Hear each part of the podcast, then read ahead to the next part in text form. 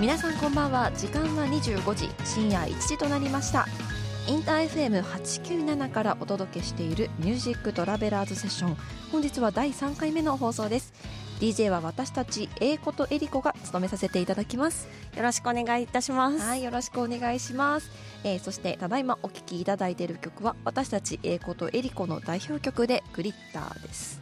はい。はい、えーではいきなりですけど英子さん、最近何してますか？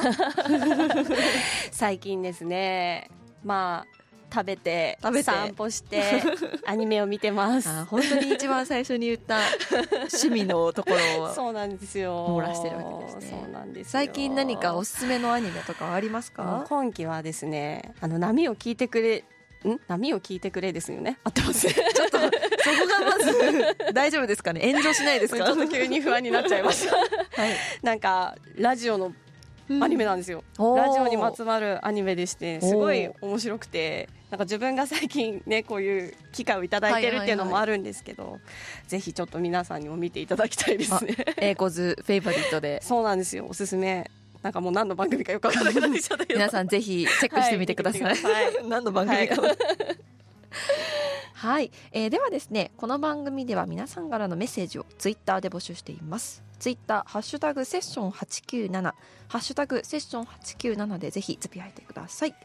実はこの番組生放送ではなく収録番組なので、えー皆さんからのメッセージに今この番組内でお答えすることはできないんですけれども私たち英子とエリコリアルタイムでこの番組聞いております。ツイッター上でですねあの皆さんに反応していければと思いますので皆さんどうぞたくさんつぶやいてください。はいお待ちしてます。はいあの英子さんが全コメ目指して。はい張り込んでます、はい。全力でいいねしに行くのでよろしくお願いします。はい、えーでではですね皆さんぜひよろしくお願いします、えーではこの番組では私たちが出会って一緒にバークリー大音楽大学に留学し在学中にユニットを結成、えー翌年帰国し音楽家としてデビューした私たちがさまざまな土地での経験を各回テーマに沿ってお話ししています、はい。今回第3回目のテーマはじゃじゃんボストン編パート2ルームシェア生活ということで、えー本日はボストンで私たちルームシェアをして一緒に住んでたんですけれどもその、えー貧しくも音楽漬けだった 楽しい日々について赤裸々にお話ししていけたらと思います。はい。はい。じゃあ赤裸々に好きならにね。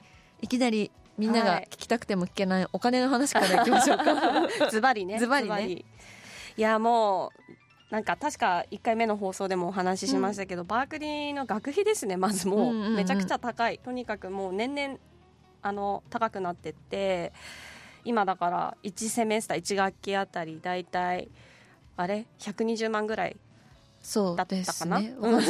そうそう。100なんか150万ぐらいまで上がるみたいな話でしたね。なんで、まあ、私たちあだから卒業するまで大体8セメスター7セメスター、まあ、人にもよるし学科にもよるんですけど、まあ、ちゃんと卒業しようと思ったら総額大変なことにな大りますよね。大変なことになります そう私たち2人ともあの自分のお金であのせあの留学をしていたのでお金なかったですよね。本当に。まあ、奨学金で頑張って学費はなるべくめ、ねうん。あのかからないにしてもやっぱりとにかくボストンという街がアメリカの中でも物価が高い街だったんですよね、うんうんうんだからそう。なんか正直、うん。この話ってうん。知ったことなかったですよね。その留学前にうん、貯金どのぐらいだったかみたいな話って。確かに。そう。いやだから私多分ひなんか百数万ぐらいしかそう。貯金してなくてだからね卒業できると思って行ってないの。あもでも分かります。私もそのぐらいだう思って。もう中退になってうんうんうん。も何でもいいから行っちゃえと思って行ったんですよね、うんうんうん。そうだからお互いエリコも私も実は途中い1セメスター2セメスター休学してるんだよね。そうですそうです。一回帰国して日本に帰国してまたちょっとお金貯めていくみたいなこともしてますし、まあ意外と行ってみたらそのボストンで後で話しますけど あのバイトがあったり、うんうんうんうんあとはまあ奨学金別の奨学金のチャンスがあったりとかで、はいはい本当に奇跡的に卒業を私たちはできたんですけど。いやなんかそれも私も行ったことなかったからどのぐらいお金がかかるかとか、うんうん。学費も普通に計算するとか全部で4500万まず貯金がないうん。とちょっと行くの難しいかもと思ってたんですけど、うん。まあ、当時の先生にまあ、やっぱりこのぐらい貯金があったら安心っていう額まで、まあ、やっぱ貯めようと思うとキリがないから、まあ、どっかでもう腹くくって行っちゃった方がいいって言われて、行っちゃったらなんとかなるよって言われて 100万だけどいいのかなと思って。いや本当じゃあ大体同じぐらいの貯金同額じぐらいでいったんだねでしたね。なんか結局ね、飛行機代とかね、そう。留学準備にもお金がかかるし。あれが高かった。予防接種。いっぱい受けたなきゃいけないんですよ。ななんか今まで人生で受けたことのない名前の。が筋肉注射でね、そう。そう。総額8万ぐらいしたしましたね。高かおった。ー。そうどんどんお金もなくなるし、でもなんか、そう、ちょっと私も、なんか、英子さんに、え、英子さん一体いくら貯金がありますか？って言っても、なかなか聞けなくて、まあそうだよね。そうそうそう。聞きづらいよね。怯えながら、このお金でいいのかなと思いながらうん。行ったら、意外とね、まあなんか、貧乏生活しながら、いやほんでも皆さんにお伝えしたいのが多分私たちが一番貧乏でした。日本人の留学生の中で。これがスタンダードだって思わないでそうそうそう。ほしいっていうのはちょっと先に言ってきます。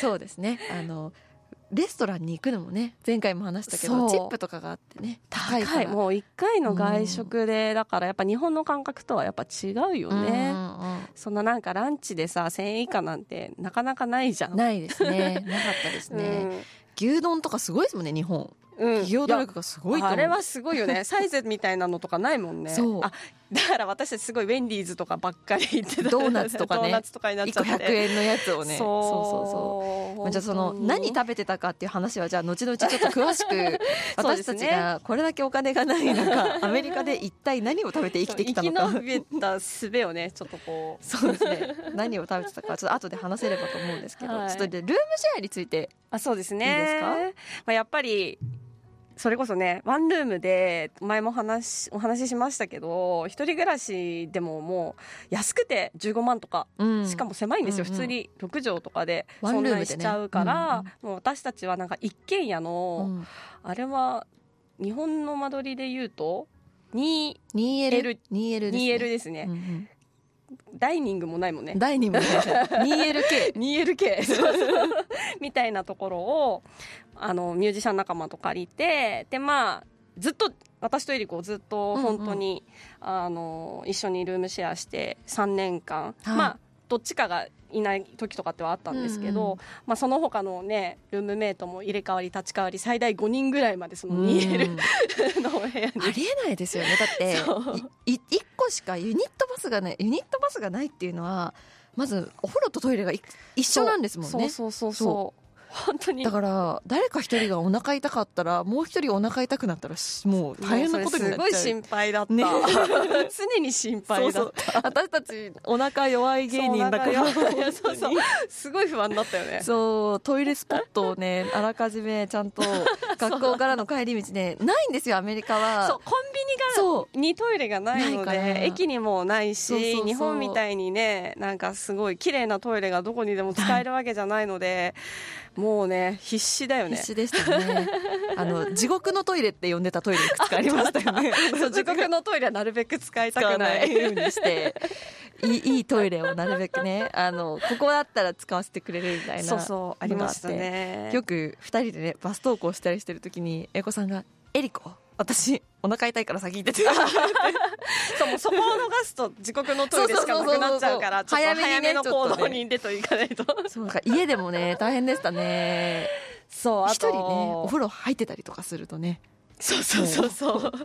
いや大変だったよね。5大変だった。人っておかしいよね。しかもだから 2L で5人ってことは仕切りを作って自分たちで暮らしてたんですけど、も仕切り手作りでね。う 仕切りも手作りだしなんか普通に普通に留学してる友達が家に来てすごい引いてたもんね。何このなんか家みたいな。私たちがおかしかったのはあんなにやばい状況だったのに人を招いてパーティーとかをしてたことで前向きだったよね来て来てうち来てみたいな。うちでやろうよ。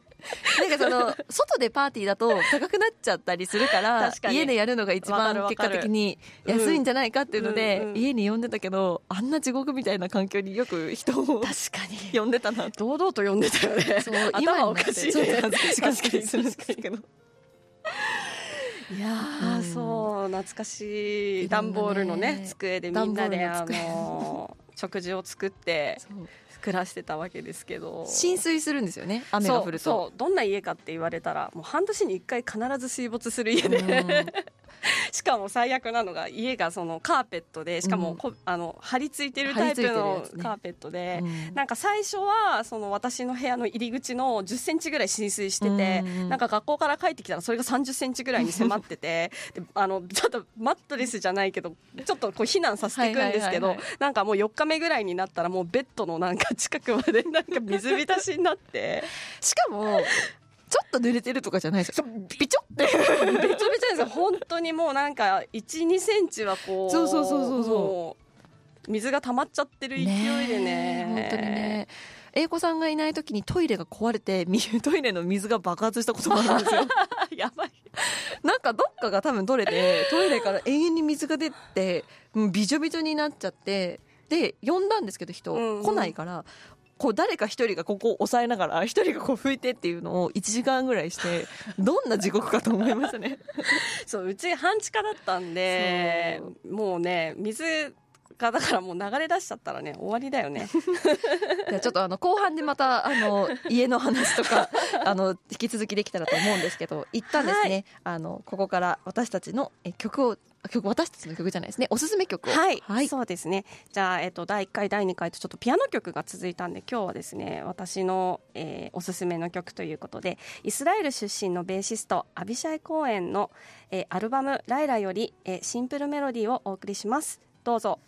お送りした曲はアビシャイ公演でシンプルメロディーでした、えーアビシャイ公演ねなんか変拍子でうん。バリバリかっこいい曲とかがすごい多いんですけど、実は私はいはい。はいこのアビシャイが自分で歌ってベース弾いてるこの曲が一番好き。アビシャイが歌ってるんだ。そう。いい声ですね。そうなんですよ。やっぱ私も歌いたいなあじゃあ歌ってください。弾き歌いして。やめよう「ファインディング w i f i でぜひ歌ってください。Wi-Fi どんな歌詞になるんですかね？わかんないわかんない。ピッピッ Wi-Fi ピッピがない。ッみたいな。Wi-Fi がない。ちょっとじゃあ引き続きルームシェアの話を続けていきたいんですけど、うん何食べてたか覚えてますかいやだからすごい印象的だったのが、もうその留学したての時にとにかくそのねお互い100万とかだったでしょ？もういかに食費とかをケチるかみたいなところを必死でなんか近所のスーパーに行ったらさ、うん。なんかベーグルが12個で5ドルみたいなのが日曜日のなんか朝だけそうみたいなそうそうそうそう特売みたいなそうなんかルームシェアの仲間3人とかで行ってね毎週ね。そう分けてね4個ずつ でもそのベールがめっちゃ硬いんだよね。なんかもう野獣になってきてそうそうそう噛み切れないみたいな。もう結局お金ないから食べるものがもう一品なんですよね。しかも炭水化物が多くてパンといかや本当にパンとかパスタね。安い。ね。もうはなんか75セントとかであの束束買える。そうそうそう。束束 私今でも覚えてるんですけどやっぱなんかひ特に一人で食べるときになんかこうちゃんとしたものを作る気にあんまなれないじゃないですか,、うんうんだからよく多分一人暮らしの人みんな経験してると思うんですけどだからパスタをそのまま醤油とかかけて食べるとかやってたんですよね。それはね私できない。そうもうちょっと欲しい。あるある一手間もうちょっと一手間欲しい。しかもなんかなんなら私それに関してはなんかね人に振る舞った気がする。いいよ食べてみたいな。っちゃうからね。恥ずかしげもなくね。これ何が入ってるの？醤油とバターとか いやでもね、まあ、私も人のこと言えないな。だからトウモロコシを買ってましたね。茹でて、うん。ラップで包んで持ってってました。その自転車に刺して おかしかったですもん。なんかカバンからトウモロコシ出てるのよかったんだけどで学校のあのテラスみたいなところでお昼ご飯と思って食べる安いんですよトウモロコシがアメリカは。なんかセロリにはまセロリにはまってた時期もありませんでしたあセロリも安い。セロリ買ってましたね。セロリ買って浅漬けとかいっぱい作ってた。なんか私セロリ好きだからって言って。冷蔵庫がすごいセロリそうあの臭いルームメイトにセロリ臭いっていう文句を言われながら過ごしてましたけど。そうですね。でもなんかたまにねみんなで集まって料理を一品ずつ作ってあそうそうそう。パーティーしたりとパかね、まあ、だから貧乏だったけど楽しかったよねいや楽しかったですよなんかやっぱり家帰ってきて人がいるっていいなって思いました確かに、うんねクラスであんなことあったなのどうなのそうそう結構なんか英語をこう話せるようになるために、まあ、学校でもその外国の方と一緒にいて家、うんうんルームシェアもなるべくその日本人同士で住まないみたいなポリシーの人とかも結構いたんですけど、うんうんなんか私はやっぱりなんか日本人と住んでよかったなって思います。うんうん。私もそう思う、うん。まあ、やっぱメリハリもつくしね。そうそうそう、うん。しなんかやっぱストレスがね、うん、そこですごい解消されてたなと思います確かに。なんか不安なになっちゃうじゃないですか深夜とかに。うん。私たち将来どうするんだろうね。よくその話してましたね。朝の4時ぐらいまで。どうする？アメリカ残る？日本帰る？何の仕事したい、とか言ってウイスキーとか飲みながら。確かに確かに。あとお互い音楽やってなかったら何になってたとかね。あそうそうそうそうそ毎回すなんかもうだんだんこう派生してって好きな食べ物ベスト5は？とか。マジどうでもいい。すっごいどうでもいい。お互いの好きなところ言うとか やってたやってた。もうなんか、うん、おかしおかしいね、うん、でもやっぱ楽しかったですよね ルームシェアねなんか日本帰ってきてちょっと寂しくなる時とかありますもん。確かにあの時ね、賑やかすぎたよね。いやそうさっきちょっと合間に英子さんと話してたんですけどそう私たちその最初100万ぐらい貯金があったって言ったんですけどもそこからどんどん学費とか払っていって食費とか家賃とか払ううちにどんどん減っていくわけじゃないですか、うんうん。最初は100万でもあこんなこれしかない大丈夫なのかなと思いながらやってたのが、うん。だんだん感覚がバグってきてうん。後半はなんか残金2万とか1万切ってあと7500円みたいな。やばいバイト代が入るまではもうこのお金しかない。そう。いやそれでなんか私が帰国する日本に帰るタイミングにすごいなんか日本人の仲いいエリコも含めてねなんか卒業旅行しようぜって言ってえー、と違うな。ポートランド、うんうん。ポートランドメイン州。あメイン州ポートランドに行ったんだけどもその時の残額みんななんか50ドルとかだった そうそうそうそうそう。よくそれで行く気になったよね。なんかぶっちゃけトークみたいな。みんな今残高いくらありますか？え50ドルみたいな。50ドルってひどいですよね。ひどいね。なんかもうん。う普通にそれで行っちゃう私たちもすごいよね。すごかった。だって3人合わせて1万なかったとかいうレベルじゃなかったですか？旅行中そうだったねなんかでももう楽しかったですよね。楽しかった、うん。感覚はおかしくなるんだなと思います。でもあのバイトができるんですよ。そうそう、一応あの学生ビザで許されてるバイトが学内のバイトで、まあ、うん。週に何時間までなら OK っていうのがあってでバークリー側がいろいろ用意してくれてそうなんです。て私たちもいろいろやったけど、例えばピアノの練習室の受付スタッフとかうん、うんでもそう。そうあとあの歌のね伴奏とか、うんうんうん。まあ、普通に歌以外のアンサンブルのクラスでピアニスト足りないところに行ったら、ね、そのクラスも受けれるし一石二そうなんで鳥みたいな。すよね。すごいやっぱそのシステムはすごいいいなと思います。要は、うんうん。その自分が授業を取り終わって、まあ、その授業をマスターした理解した場合今度はそのチューターとしてその働くことができるんですよね。そしたら今度は今じゃあ受けてる人とかにこの授業のその授業をお手伝いを一緒にする、まあ、チューター多分日本にもあると思うんですけどそれでバークリーがちゃんとその生徒にお金を払うっていうのでみんなこうウィンウィンみたいな感じでね、うん。あのやることができたのでそのしかも学内バイトもいろんな種類があってやってたんですけど、結構緩いかったですよね。そうめちゃくちゃ緩かったな、うん、もうだって受付のバイトなんてさ普通になんか何番の部屋そう。貸してって言われたのはいっつって鍵渡すだけ。鍵渡してパソコンに打ってだけだったんでもうなんかみんなね課題しながらやってたよね。そう。何をしてても日本の場合ってねなんか働いてる時にそれ以外のことしちゃいけないみたいなのありますけどあれの学内バイトはもう何してても、まあ、鍵さえ渡せば OK みたいな。確かに。お互いだから あの練習室でバイトをしてる時はねなんかどっちかがご飯持ってって一緒に食べたりとかしておしゃべりしたり宿題したり YouTube 見ながらやって。うん。あれは美味しかったな。あれやっちゃったらもう日本でちょっとバイトするの。しかもだって時給も1300円ぐらいでしたよまあ、ね最低時給がまず向こう高いからね。そうそうそうそういや私はねすごい印象的だったのがやっぱりねボーカルのうん。伴奏でいろんなジャンルの伴奏しに行くんはいですけどなんか 一つあのイケイケの先生でねそれまたなんかよしこのクラス始まったぜみたいなラップで自己紹介していきましょうみたいなのが始まっちゃって 本当にどうしようかと思いました。ラップで自己紹介したんですか？いや結局私はあのスタッフだったんでよかったんですけどなんかどうなっちゃうんだろうと思って私の番に来たらどうしようみたいなしかもなんかみんな一人ぐらいえできないよってなると思思いきやマジでみんなやるんだよね。振られたら。ちゃんとうまいこと言ってたしなんか自己紹介。やっぱすごいなとすごいですよね。いやあれもう衝撃すぎたんだけど私そんな授業もうなんか次の回から行かないよと思って。シャイなので。シャイですよね。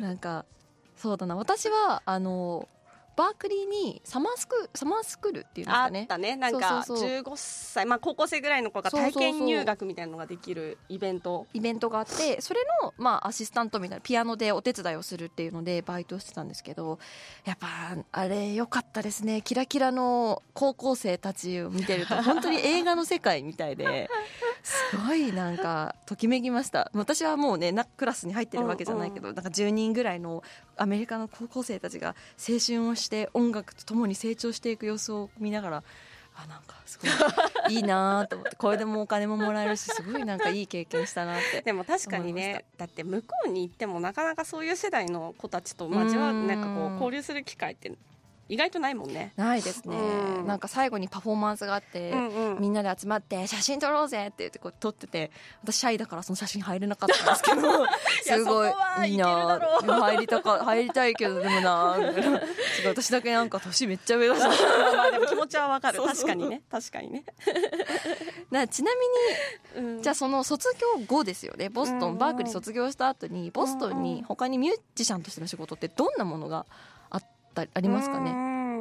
まあそう今だから結局私たちは帰国してきたわけだけうんどアメリカに残ってる子はやっぱミュージカルの伴奏の仕事をしたりとか、まあ、普通に音楽教室でねうんうんうんうん働いてる子もいるし、まあ、本当にねなんかどこかのグループに、うんうんあのプレイヤーとして所属みたいなのももちろんありますけど。生映像が溢れてますよね。まあね日本よりは絶対チャンスは多い感じはしますね。ホテルとかだけじゃなくて、うん。本当に自宅でのパーティーとかにピアニストを呼んでね演奏してもらうとかっていうのがあるのでうん。ミュージシャンは比較的ね、うん。行きやすいんじゃないかなと思うんですけどどうでしょう、ん確かにそれはすごい感じましたね向こにいる時にそうですよね。ねまあなのに私たちはあの英子とエリコでやっていくと腹をくくって帰国したわけですけど。本当にそうだね。そうですね。この後はあの次回ですね。私たちがじゃあなんで英語で を結成したのかっていうところのひうんうん。ね、あの迫っていくわけなんですけれども、うんうんはい、ではちょっとなかなか話尽きないんですけれども英子とエリコの InterFM Music Travelers Session そろそろお別れの時間が近づいてまいりました、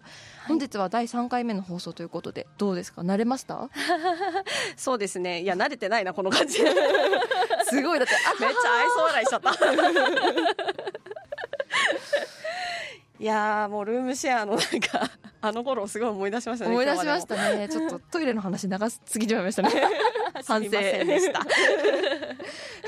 はい、あのこの番組では皆さんからのメッセージツイッターで募集しています。番組への感想や質問があればツイッターハッシュタグセッション897ハッシュタグセッション897でぜひつぶやいてください、はい。えー次回はボストン編パート3英子とエリコの結成についてお話をしますぜひお楽しみに、えーではですねここまで英子とエリコがお届けをしました。ありがとうございます。